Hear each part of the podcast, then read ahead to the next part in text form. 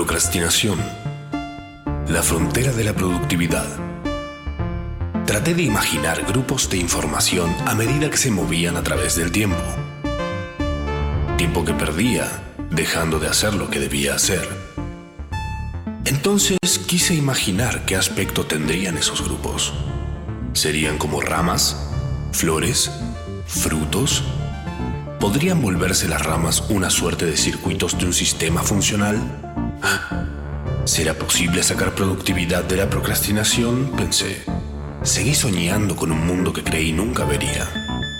Hasta que un día entré. Bienvenidos, soy Matsorama. Esto es Procrastinación Asistida. Es un programa que dura una hora, va una vez por semana.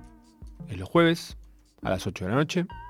Y lo que les estaba diciendo antes de aparecer al aire es que ah, hay gente que está muy contenta con que se termine marzo. Pero empieza otro mes después, que es básicamente lo mismo pero con otro nombre. Cosas que pasan. Bienvenidos a todos. Hoy vamos a procrastinar, como tiene que ser. Último procra del mes. Y el mes que viene em, pienso traer un par de invitados. Sí, a procrastinar. Porque me interesa saber también quiénes, a mi alcance, por supuesto, no puedo traer a... Bueno, Doja Cat puede ser que ahora pueda. Va a estar un poco libre de agenda, parece. Eh, pero no sé, viene un par de amigos, ya los tengo ahí apalabrados. Gente interesante para compartir, obviamente, en qué procrastina gente que está tal vez detrás de canciones que todos conocemos. Les vengo prometiendo desde el día 1 em, hablar de rock nacional. Vengo, eh, vengo estirando, pero bueno, porque en realidad me lo estoy guardando para un procra acompañado con alguien que sabe mucho y está involucrado en parte de la historia del rock nacional. Se enterarán el jueves que viene, sin, sin, ir más lejos. Em, pero bueno, hoy un poco la idea es hablar de... ¿Se los spoileo o no se los spoileo? Ah, hablando de spoilear, ¿saben qué? Vi mm, la película de Franchella. No sé por qué tanta gente me dijo, habla de la película de Franchella. Y después cuando la vi dije, ah, ahora es por esto que me están queriendo hablar a mí del tema este. Porque hay actores eh, hablando en cordobés, pero no siendo cordobeses, siendo muy evidentes que no lo son. En realidad es evidente para un cordobés, pero no para el resto de la gente. Tengo un par de cosas para decir. Una, principalmente y sin spoilers, para que vean la película y la disfruten. Porque si la ven, no sé, mucha gente la vio y no la disfrutó, le pareció mala, no sé. Si la van a ver, porque probablemente la van a querer ver para sacarse encima la conversación, eh, tengo... En realidad es un tip, es un tip muy simple, que es, pensá que es un capítulo de South Park.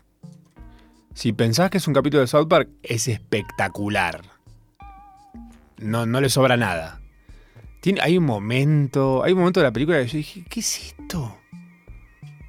¿Esto es argentino? ¿Esto, cómo, ¿Por qué no me avisaron? Porque el tráiler no es esta parte nada más. No les voy a decir cuál, pero seguramente se van a imaginar cuando lo vean. Pero ya les digo, si ven que afloja en algún momento, digan, ah, bueno, Franchella es Randy. Y listo, a partir de eso construyan con los personajes de South Park. Como un capítulo de South Park es, es buenísimo. Así que no, no sé, pesados. Además está ahí para ver. En una plataforma que seguramente todos tienen, o por lo menos alguien les comparte. Em, me pidieron que hablemos de eso, me pidieron que hablemos de terraplanismo. Y sabes qué, qué bueno esto, justamente, bueno, en mi Instagram fue que puse una cajita de preguntas para que me digan qué, les gustaría, por qué lado les gustaría ir a procrastinar. Y entre varios mensajes, uno fue justamente em, alguien que quería que hablemos del terraplanismo. Y justo esta semana hablé con alguien, porque tengo, tengo anotado un montón de cosas hace años sobre temas que creo que me gustaría desarrollar en un formato que justamente es este en el que estamos acá, procrastinación asistida. Porque básicamente todo lo que no hice de trabajo fue procrastinado efectivamente eh, armando este programa que escuchan ustedes hoy. Es, así funciona todas las semanas. Esta semana hablo con alguien del palo de el terraplanismo, que le dije, ¿me querés mandar un audio? Y me dijo, no. puedo agradecer. No, no, no. Como que un poco no se quiere meter, viste, no se quiere embanderar, pero eh, lo cree. Está convencida esta persona que la Tierra es plana. Yo dije, yo tengo una fantasía, hace mucho, mucho tiempo, que es, eh, me gustaría que alguien que realmente crea que la Tierra es plana, me convenza. Me encantaría. O sea, que alguien venga y me dé todas sus formas de creer en esto. Y yo termine diciendo, bueno, puede ser. Ahora sí puede ser. No sé. Con la data que yo venía teniendo estaba como muy convencido que no. No sé, el mundo de Big Man me lo explicó muy bien, que la Tierra es redonda. Fin. Ahora, de repente cae alguien con un par de datas. Digo, bueno, yo no soy científico, así que puede ser. y un poco me pasó. Un poco, mm, o sea, spoiler alert, sigo creyendo que la Tierra es una pelota flotando en el espacio. Lo que ya de por sí es un loco. Pero bueno, no nos vamos a poner demasiado en esa. Hablé con esta persona. Vamos, vamos al hueso. Porque tengo un montón para que charlemos hoy. Le tiré un par de, un par de puntas que me parecen como tipo las clásicas para, con las que uno se agarra con un terraplanista, que es por ejemplo, eh, pero ¿qué onda? No sé, dame motivos por los cuales vos estés convencido que no es como creemos que es. Em, primero te dicen los aviones, en vez de despegar y salir volando hacia un lugar y llegar ahí, deberían quedarse quietos, suspendidos en el aire. Porque la Tierra gira Em, a 465 metros por segundo. Lo que significa que si un avión... O sea, ¿entendés que la lógica es, si vos pegás un salto, apareces en, no sé, en el mismo lugar al que estás, en, no sé cómo funciona. En Bariloche apareces de un solo salto. Jumper. Eh, nada, flashean esa. por ejemplo, la de los aviones es una. Después, eh, de que no deberíamos poder ver las mismas estrellas en el cielo. Si estamos eh, no solo girando sobre el eje, sino alrededor del Sol, el cielo debería estar cambiando todo el tiempo. Las estrellas. Mm, entonces dije, oh, ojo, esta puede ser, obviamente queriendo, ¿no? Como diciendo, bueno, voy a estar permeable a lo que me diga esta persona me dice la de las estrellas, entiendo que, bueno, puede ser. Em, después lo de la gravedad es un loco. Lo de la gravedad es espectacular. Lo anoté porque digo, para porque esto es ciencia. Ciencia de los locos, ponele, como dirán algunos. Pero dice, por ejemplo, eh, la gravedad no existe, simplemente así, de una. En su lugar proponen el modelo de aceleración universal, toma nota, según el cual la Tierra siempre viaja hacia arriba a velocidad constante, o sea, es como un ascensor en realidad. Eh, lo que produce que las personas que viven en ella tiendan a pegarse hacia el suelo, como si fuésemos en su vida a bordo de un ascensor, efectivamente. Em, eh, bueno, ¿qué más? Eh, este, este, es el más loco de todo. Este es el. Este te aleja. Si venís como diciendo, bueno, puede ser, no sé, ponele la gravedad no existe desde que dijimos recién. El límite de la Tierra es un muro de hielo impenetrable. Mucho Game of Thrones. Perdón, pero mucho Game of Thrones. Un muro de hielo, ya sabemos, tipo. La recorrimos de pe a pa, mínimo. No sé. Me parece que se puede inventar otra cosa. Un poco más. Eh, están flojos en esa. si hay algún terraplanista que flashee algo diferente, me lo puede comentar. Eh, por supuesto, por WhatsApp al 11 3939 8888. Un bruto audio diciendo, mira Machorama, y gente que procrastina, eh, el límite de la Tierra es... Porque también hay una data que es eh, la mayoría segura que nadie sabe que hay del otro lado del, plato este en el que estamos, porque si es plana es como un plato playo. Em, y hay quienes aseguran que, claro, obviamente esa palabra no podía faltar, los nazis fueron los únicos que consiguieron llegar al otro lado a través de túneles y que este es guardado como uno de los secretos más grandes de la humanidad. No hay secreto que dure tanto tiempo realmente. O sea, ya deberíamos saberlo, no sé, Dross hubiese dicho algo. Y esta es la parte en la que digo, este es el punto más tal vez loco, pero posible dentro del razonamiento de esta gente. que es que los, ellos vos le decís, pero nosotros vemos otros planetas y son esféricos, los vemos. Entonces, y dicen, o sea, con lo que te retrucan es, y me parece buenísimo, ¿eh? Atentos, porque tal vez ustedes están a punto de decir, eh, ojo. Te dicen, ¿y hay vida en esos planetas que vos ves? Oh, ¿qué? No, no hay. Bueno, porque no son planos. La gente se chorrea de los planetas, no sé, no, no entiendo, no, no fueron más allá de eso, pero no hay, por ahora no hay. Imagínate que de repente aparece un disco flotando en algún lugar del universo y está lleno de gente. Nos taparon la boca. A todos los que estábamos del lado de la ciencia. Bueno. Esto me llevó a un recuerdo de mi infancia. Yo tendría 10 años. Una vecina viene a mi casa, amiga de mi vieja, supongo, y trae a su hijo, su hijo eh, misma edad que yo, pero su hijo iba a otra escuela. Que no sé si a ustedes les pasaba con personas que iban a otras escuelas, pero yo sentía que eran como extraterrestres.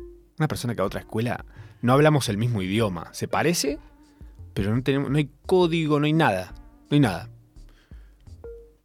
Bueno, supongo que asumieron, tiene la misma edad, trae lo que se pone a jugar seguramente. Bueno, nos fuimos al, jardín de la casa. Claro, llega este chico. Yo lo tenía de vista, pero nunca había interactuado. No, fuimos al jardín, obviamente, a jugar mientras mi vieja y su amiga charlaban, supongo. Y. Yo venía muy. Yo estaba muy en una con los Power Rangers. Estaba muy en una. Estaba bastante monotemático con los Power Rangers. Todo para mí tenía que ver con los Power Rangers. Mi forma de divertirme pasaba 100% por ese producto. Era eso. No, no concebía otra forma. Jugaba a los Power Rangers, veía a los Power Rangers, charlaba a los Power Rangers, era uno de los Power Rangers, luchaba contra monstruos. Bueno, por supuesto, viene a mi casa este chico. Y yo bueno, le voy a convidar de esto. Entonces le digo, bueno, vamos a luchar contra un monstruo. Típico plan de un niño de 10 años, vamos luchar contra un monstruo, vamos a salvar el mundo, boludo, ¿qué vamos a hacer? Y cuando le tiro esa, me dice algo que me quedó, tipo, quedé como regulando. Me dice, ¿para qué? ¿Cómo para qué? Eh, para salvar al mundo, boludo. ¿Qué, para qué vamos a luchar contra un monstruo? Hay un monstruo, te lo tenés que imaginar. Luchamos contra el monstruo. Medio como que puso una cara como de. ¿Te parece? Nene de 10 años, ¿qué haces poniendo esa cara? Aceptá y jugá, imaginá, viejo. Me dice, ¿no tenés una pelota? Sí, hay una ahí. y fue a agarrar la pelota y yo me fui a mi habitación a ponerme a dibujar, no sé, hacer alguna cosa de, de niño índigo. no, no, ojo, no estoy diciendo que los niños índigos sean mejores, porque los niños índigos son los culpables de toda una generación horrible de gente que hoy es hija de alguien que fue niño índigo cuando yo era un niño.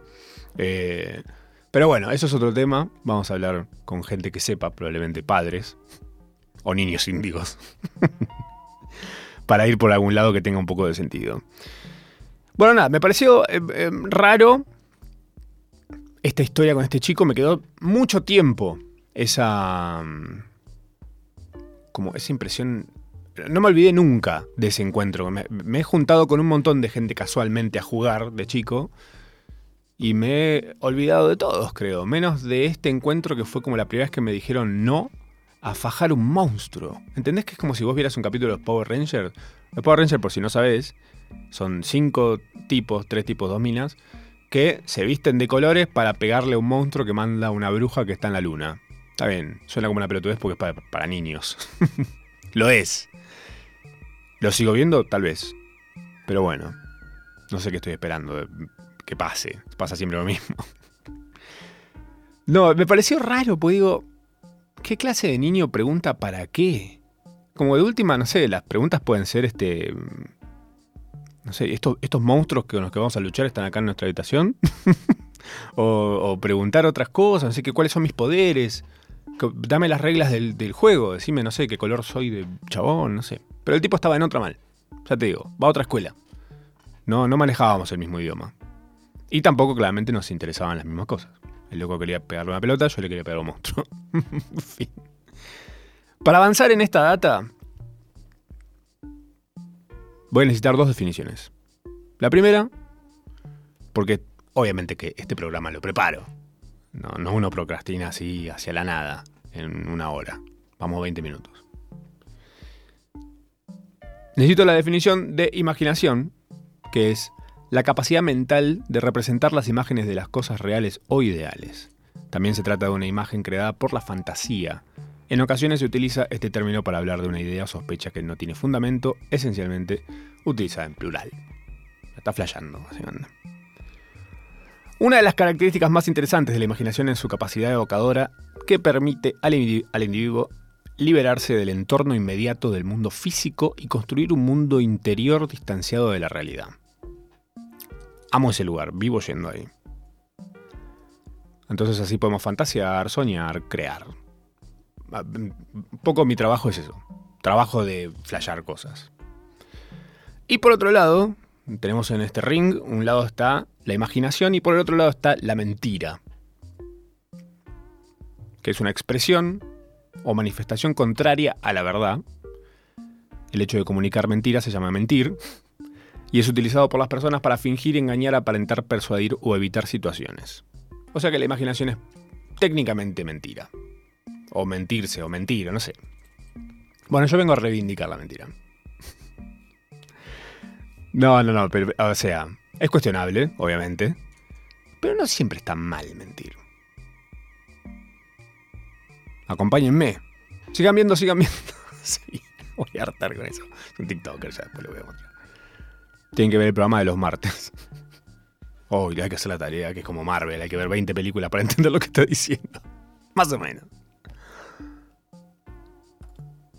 Por ejemplo, Papá Noel, Santa Claus, el viejo pascuero como le dicen en Chile, los Reyes Magos, el ratón Pérez o el hada de los dientes. ¿Qué tienen en común? Claro, que te traen regalos. ¿Mm? Vamos, a ir, vamos a ir por ahí. No, no vamos a aclarar, ya sabemos que tienen en común, ¿ok?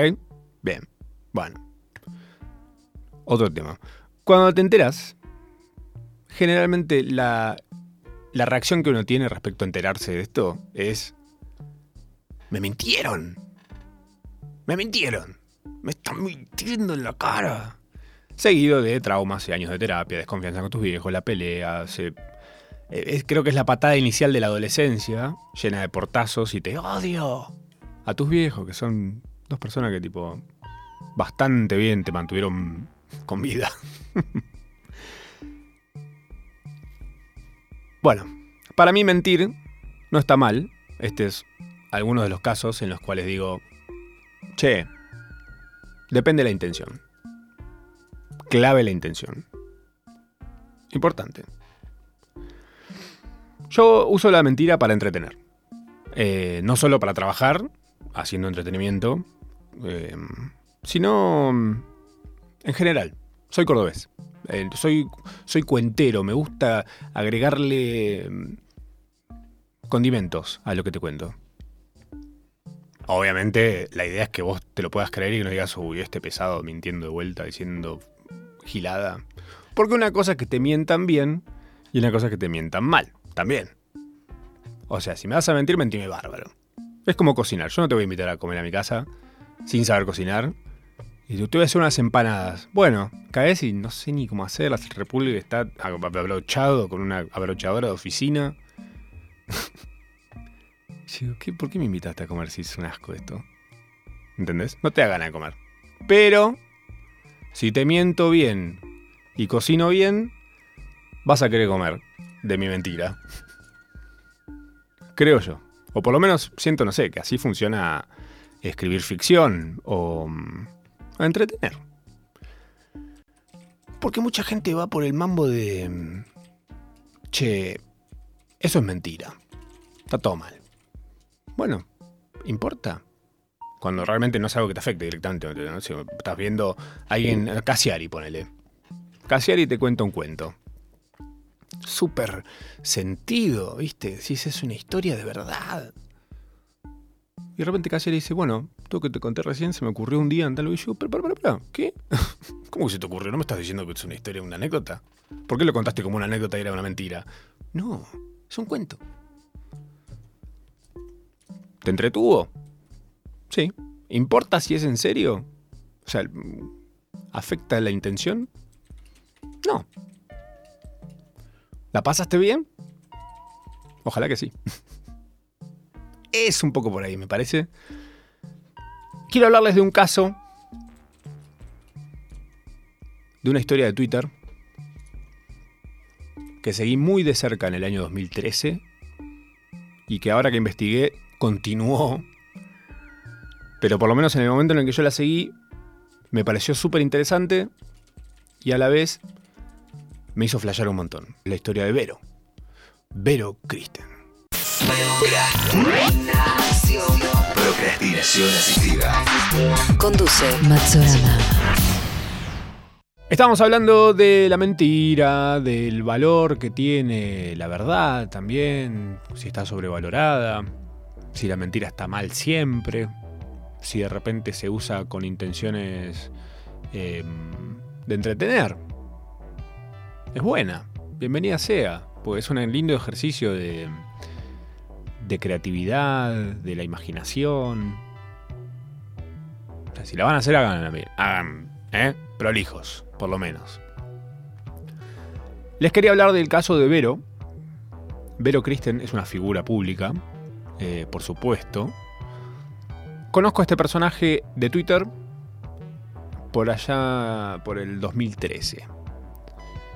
Por medio de un amigo me llega este personaje, me dice, mira qué personaje, a vos que te gustan estos personajes, a mí me gusta mucho ver gente ser una versión de sí misma muy original públicamente, como decir, bueno, vos la seguís a Paulina Cocina porque te divierte Paulina Cocina, o seguís a Ramita porque te gusta lo que hace Ramita. Y a mí me gustaba lo que estaba haciendo esta chica. Vero Kristen. Vero Kristen de Santa Fe. Em, personaje de Twitter. Muy personaje. Una persona, obviamente. O sea, es ella. No es que es alguien haciéndose pasar por. O inventado un personaje como Marta la Marta, por ejemplo. Todos cosas que existen en Twitter. Vos te puedes hacer una cuenta poner tu nombre tipo, no sé, comandante langosta o pibe trosco, y pues inventar una persona, interactuar con gente, generar vínculos. Bueno, con Vero lo que pasó en ese momento es, caigo a esta historia justo en un momento bastante clave que fue, ella había contado que estaba enamorada de un polista. Y dijo, che, qué hermoso este tipo. Se ve que alguien que la seguía a ella, muy en ese plan de flashear, ella siempre en una de ser famosa internacional por internet. Alguien se hizo una cuenta de Twitter a nombre de este polista y le dijo, hola Vero, me contaron que estás muerta conmigo. Y vos estás buenísima. Y Vero dijo, uh, mierda, picó. Obvio. Y empezaron a hablar públicamente en Twitter. Y se empezó a desarrollar como una novela, ¿viste? De un romance. A diferencia de cualquier documental que vas a ver de catfishing, que es básicamente lo que estoy contándote. El catfishing es un anglicismo que hace referencia al delito de suplantación de la identidad de otra persona en las redes sociales y o internet, aparentar ser alguien sin serlo. ¿Ok? Eso está clarísimo. Cualquier documental que veas generalmente es como todo mal, todo bien, todo bien, todo bien, todo mal. Desenlace. En este caso es, esta primera vuelta directamente sale mal. Y ahí es donde a mí me atrapa esta situación y digo, experimentemos, pensé, hace 10 años. Pero bueno, lo que pasó fue lo siguiente. Ella vacaciona en un lugar cercano a donde vacaciona este muchacho, el polista. O sea, chances de cruzarse. Punto número uno. En toda esta fantasía generada por anda a saber quién en Twitter, desde ese personaje de, eh, que, que emulaba ser el polista, ella flasheó y dijo, che, vacacionamos súper cerca. Y si estamos enamorados, ¿por qué no nos vemos? Entonces ella tomó la iniciativa de ir a visitar al polista. El polista ni enterado de todo esto. A todo esto, ni enterado. El tipo, en pareja, estaban ahí lo más bien, de repente aparece ella, en persona, y los ve todos acaramelados, y vos qué pensás si de repente te encontrás con tu pareja monogámica con la que vos venís hablando hace un montón y tenés una relación vía internet, te sentís traicionada. Sí, che, ¿qué estás haciendo con esta? Y armas un escándalo, el cual terminó mal, porque obviamente, claro, alguien que no habías visto nunca de repente sale a atacar a tu pareja. Y vos además sos un polista, o sea, claramente estás como medio protegido, supongo. No sé, como la, gente de plata debe tener protección. Todo mal. Se pudrió la papa ahí, fuerte. Orden de restricción, toda la cosa. A todo esto, Vero eh, es un personaje, o sea, es una persona muy peculiar, pero a la vez está... No tiene todos los patitos en fila. Pasa, normal. Somos seres humanos. Entonces dije, che, qué pena que salió esto así de mal, porque ella estaba contenta. No sé, me cae bien su personaje, su lo que cuenta, ella es tipo diseña moda y demás, hace videos hablando de su vida, no sé qué. Me dio pena. Dije, che, qué bajón, porque ella venía pasando la barba y de repente se encontró con el loco, dijo, eh, hola, eh, ¿qué haces con esta? Quilombo, todo mal. Entonces, eh, creo que le habían hecho creer como que el loco estaba jugando dos puntas, bla. Y ella dijo, no, yo no quiero con alguien así. Bueno. Obviamente que en ese entorno de gente que consumía lo que estaba comunicando ella abiertamente en redes, porque hacía de su vida un show, aparece, ella también contaba como que le gustaba mucho, no sé, Robert Pattinson, eh, Mark Jacobs, le parecía muy buen mozo. Y además, como ella diseñaba moda, y él también, medio que podían haber hecho algo juntos. Y aparece una cuenta de Marc Jacobs. Que ahí digo, bien. Porque Marc Jacobs es inalcanzable. No hay chance. No te lo puedes cruzar en Miramar.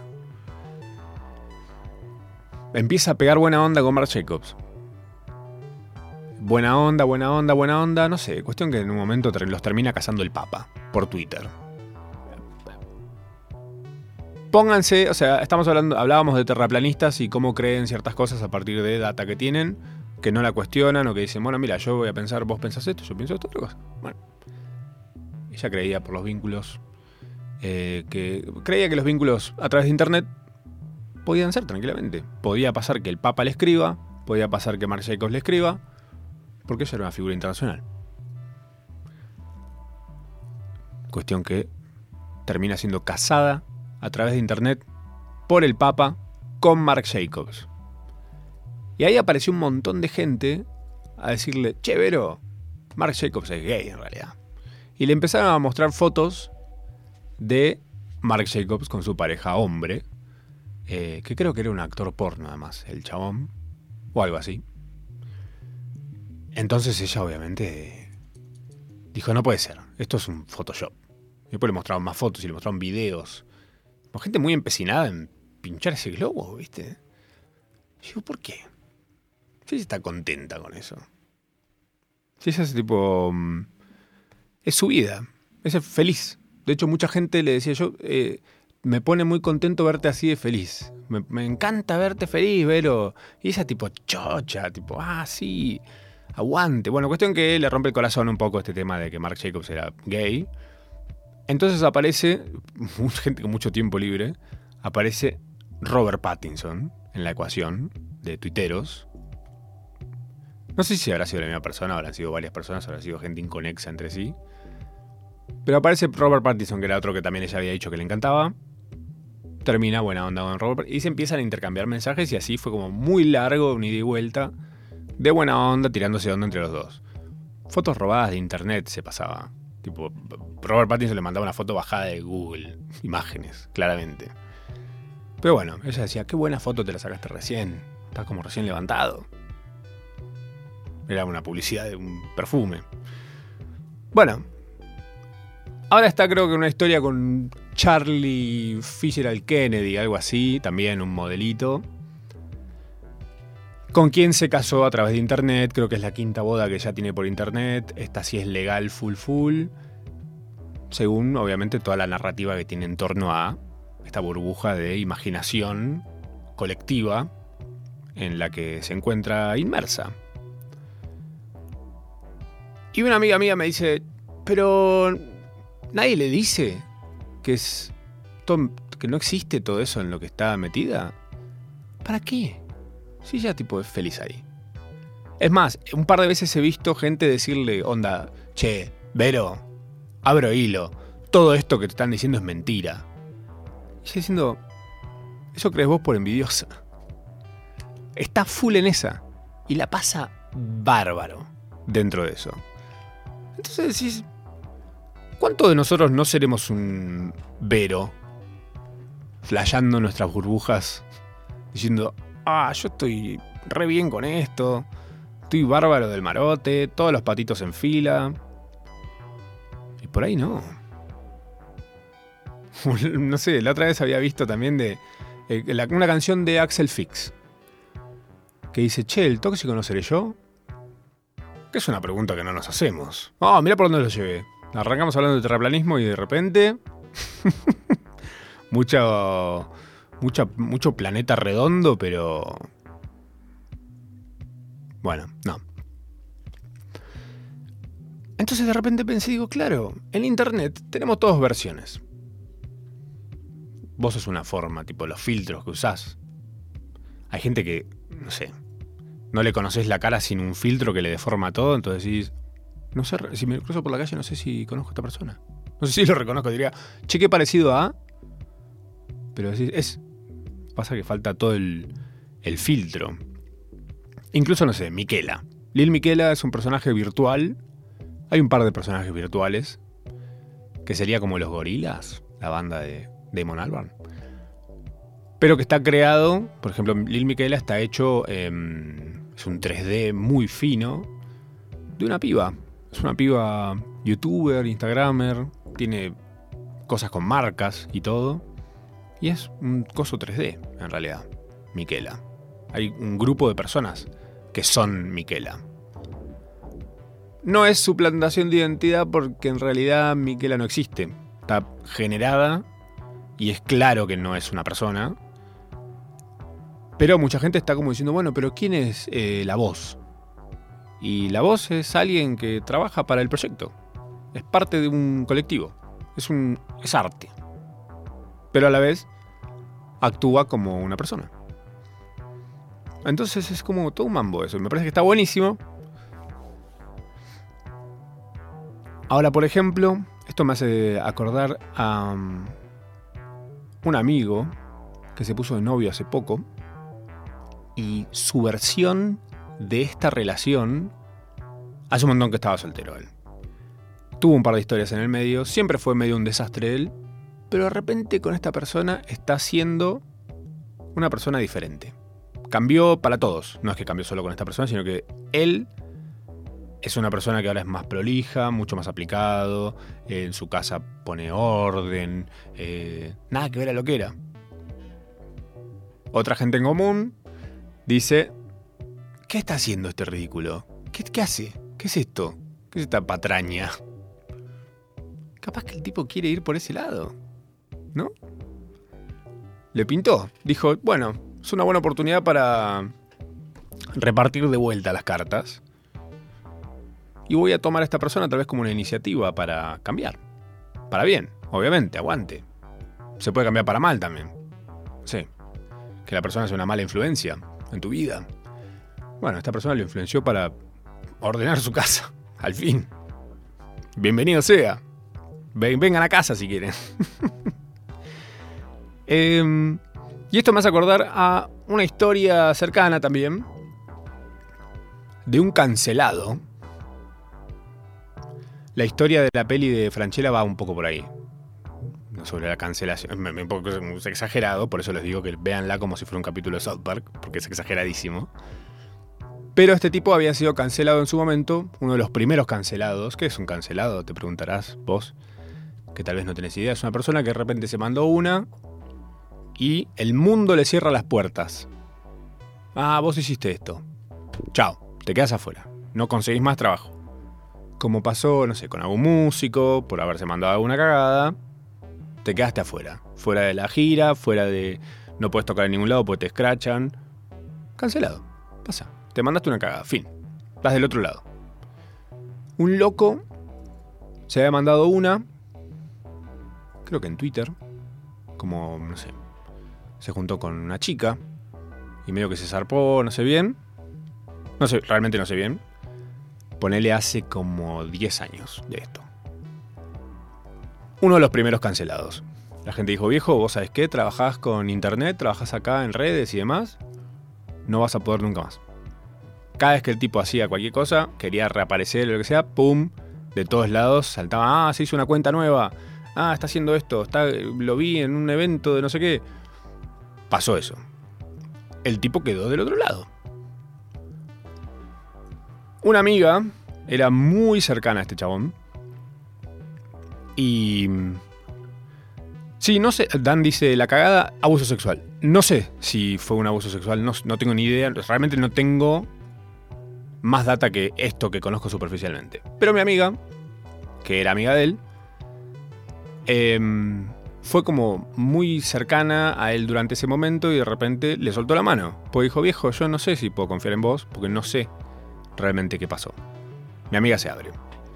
Tiempo después él le escribe para decirle, nada, que le había hecho un clic en la cabeza, que quería hablar con ella, como que sentía que todo esto mm, le había cambiado la forma de ver y actuar como hombre en sus entornos y demás. Eh, están queriendo adivinar, no voy a decir quién es, pero es re fácil adivinar. Googlean un poco, tipo, busquen primer cancelado y creo que aparece el salta el chabón. Em, pero quédense con esto que les estoy contando. Después, si quieren investigar, tienen para procrastinar después. Esa es la idea. Pero bueno, el loco le escribe a mi amiga, le dice, che, eh, nada, me, me gusta. Le escribió como un choclo de texto, ¿viste? Un montón. Medio en un plan como de, eh, che, mirá, eh, lo que vos me dijiste en su momento, que ella lo sacó cagando mal y le dijo de todo, eh, le hizo un- una cosa en la cabeza, ¿viste? El loco dijo, me estoy mandando una cagada, esto, pa, pa, pa, pa, pa. Bueno. Mi amiga me muestra el mensaje y me dice, mira, ¿qué, qué es esto? Obviamente que ella no quiere saber nada. Ni con perdonarlo, ni con darle cabida de vuelta. Para ella está del otro lado, el tipo, directamente.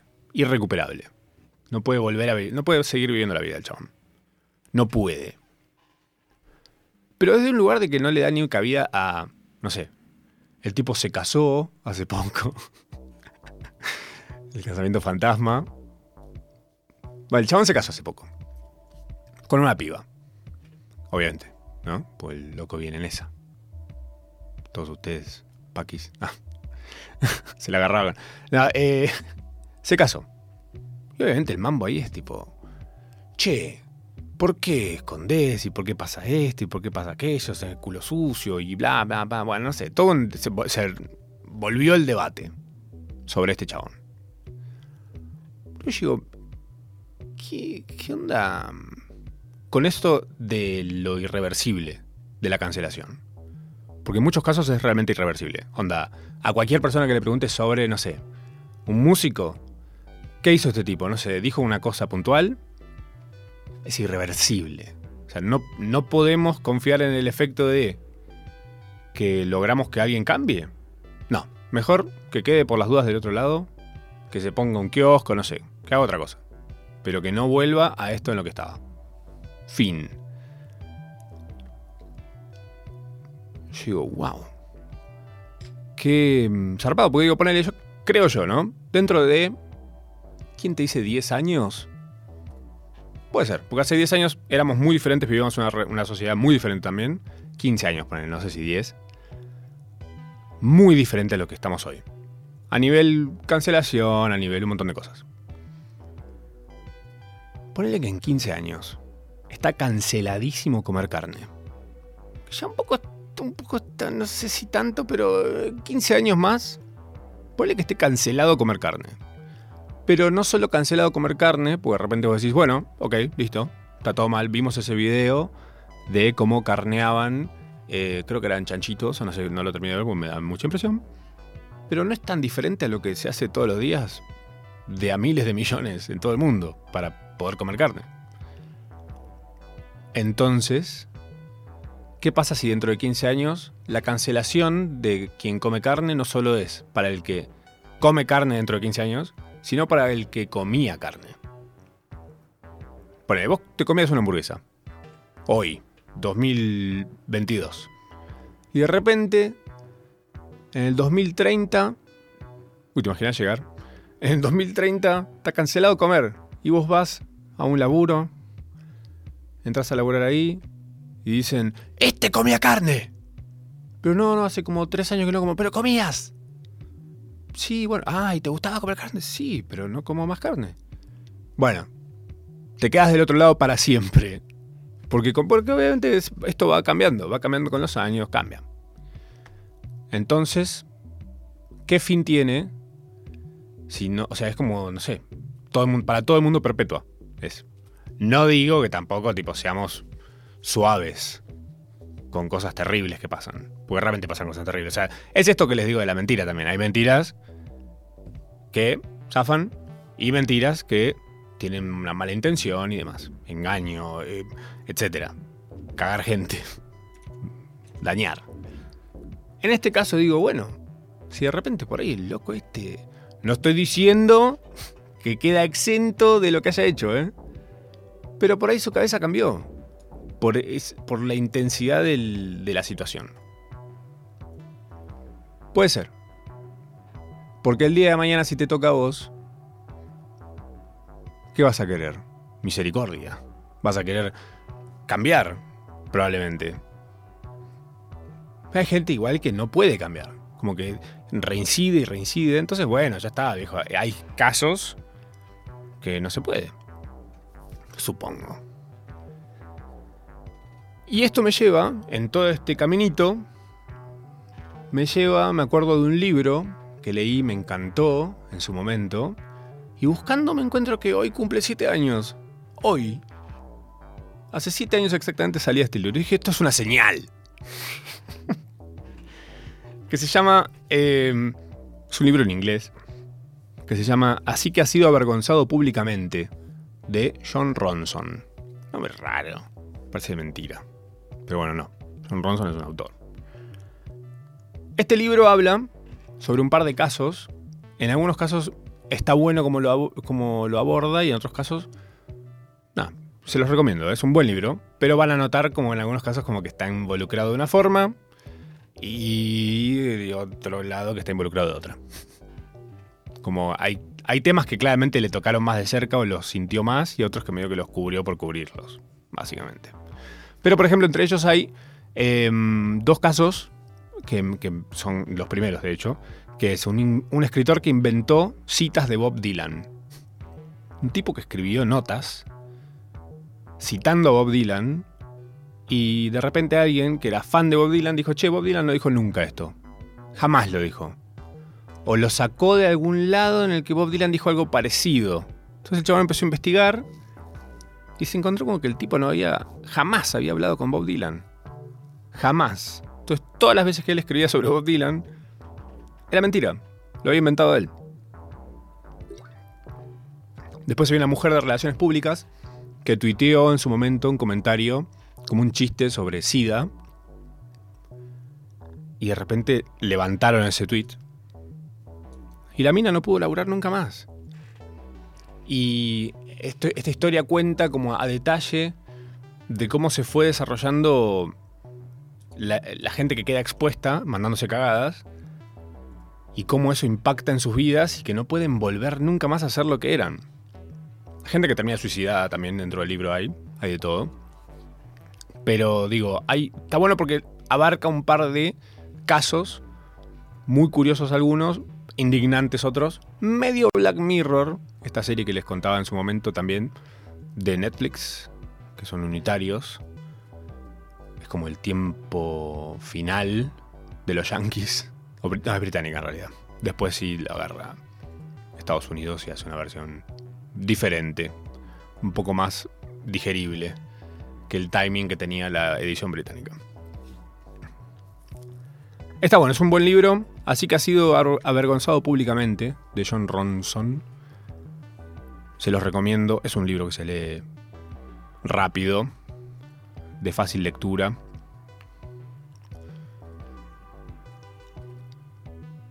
Si no vieron El estafador de Tinder o Catfish, que es la misma productora, ¿sabes qué hacen? quiénes también hicieron esa? El estafador de Tinder es un documental sobre, eh, no sé si se acuerdan la historia del gigoló de acá. Bueno, muy similar. Por ahí más exagerado porque era con mucha más plata, pero bastante parecida. Una amiga había estado con el gigoló. A una amiga la cagó el gigoló. Y ella está indignada de que lo, que pasó con el tipo fue, se mediatizó y, y nadie pudo hacer nada. Quedó como blindado en, esa, en el personaje y la gente lo festejaba rarísimo. ¿Qué podemos esperar? Pero bueno, el gigolo. Eh, la historia del gigolo es muy parecida a la de este documental que se llama El estafador de Tinder. La misma productora es la que originalmente había hecho Catfish, un documental sobre suplantación de identidad. Muy bueno, muy bien contado, buen timing, te engancha. Y después hicieron una serie de tele, de, como develando estas, estos vínculos de personas eh, suplantando identidades. Y ellos también hicieron un documental que es súper impresionante. Si te impresiona el tema mm, crueldad animal, va a ser duro de ver, pero es un muy buen documental que es, no, creo que es No te metas con los gatos o algo así se llama. Durísimo, pero espectacular. La historia básicamente es de uno de esos loquitos que suben videos maltratando al límite animales. Y un grupo de Facebook dice, hay que encontrarlo. Spoiler alert, lo encuentran. No les voy a decir más nada. Es duro de ver. Hay momentos que pueden mirar para otro lado o taparse los oídos porque además se escuchan cosas durísimas. Pero está bueno. Es un poco una oda a la justicia por mano propia, un poco. Eh, pero bueno, en la que terminan enroscadas esas personas, esas Karens, eh, historión. Muy buena data. Eh, vi Morbius, ya que estamos hablando de cosas. Si quieren ver algo de vampiros que realmente no se arrepientan, después vean What We Do in the Shadows, lo que hacemos en las sombras. Es una serie, tres temporadas, está en una plataforma que se llama Star. La recomiendo muchísimo, pero principalmente hay un personaje del que quiero hacer mini hincapié, que es un vampiro energético. Son todos vampiros eh, típicos, los chupasangres, que conviven en una casa. Es una comedia, tipo una especie de sitcom, como decirte, de Office, pero de vampiros que conviven en una casa. Y, hay un vampiro que no es de los chupasangres, sino que es un vampiro energético. Que es un tipo vestido de, chabón de oficina, como muy gris, viste, como en esa. De traje, como un tipo gris de oficina. Un administrativo de los más caricatura del administrativo que hay, y es un vampiro energético, que es lo que hace, te habla de diferentes tipos de lavados de auto, te pregunta qué hiciste el fin de y te drena la energía en esa, aburriéndote. Me puse a investigar, obviamente, sobre lo porque me pareció un conceptazo. Dije, qué bueno, un vampiro energético. Eh, y también están eh, los vampiros emocionales, que es la gente esa que, no sé, esos amigos que caen a tu casa a contarte todos sus dramas y lloran y toda una angustia total chupan toda la energía del ambiente y se van. Se van como bárbaro. Se van cargados de energía. Gracias, qué bueno, amigo. Qué bueno, amiga. Qué, ¿Cómo me sirve a charlar con vos? Y vos quedás ahí como una pasa, ¿viste? Como cocoon. Em, vampiros energéticos y vampiros emocionales. Em, el autor estadounidense Albert Bernstein, usa la frase vampiro emocional para las personas con diversos trastornos de personalidad que a menudo se considera que drenan la energía emocional de los demás. El término vampiro psíquico o energético eh, fue popularizado en la década del 60 por Anton LaVey en la iglesia de Satán, tranqui, a la que vas los domingos me imagino. Eh, él escribió en el libro La Biblia Satánica y afirmó que él inventó el término. Em, pueden buscar si quieren la Biblia satánica si quieren leer sobre los vampiros estos, pero os recomiendo más y me, parece que es un poco más entretenido y que los resultados pueden ser mm, menos problemáticos que se metan por el lado de ver What We Do in the Shadows, o sea, lo que vemos, lo que hacemos en las sombras. Esta serie de Star. Chicos y chicas y personas no binarias, em, espero lo hayan disfrutado. Ha sido una horita procrastinada, creo yo, de pe a pa. Nos escuchamos y vemos la próxima semana eh, a las 8, acá en la Radio Nacional, Nacional Rock. Eh, si quieren compartir y demás, se pueden encontrar con esto subido a Spotify. Ya están todos los otros programas. Hablamos de todo, obviamente. Y nada, nos vemos la semana que viene. Amiguitos del futuro.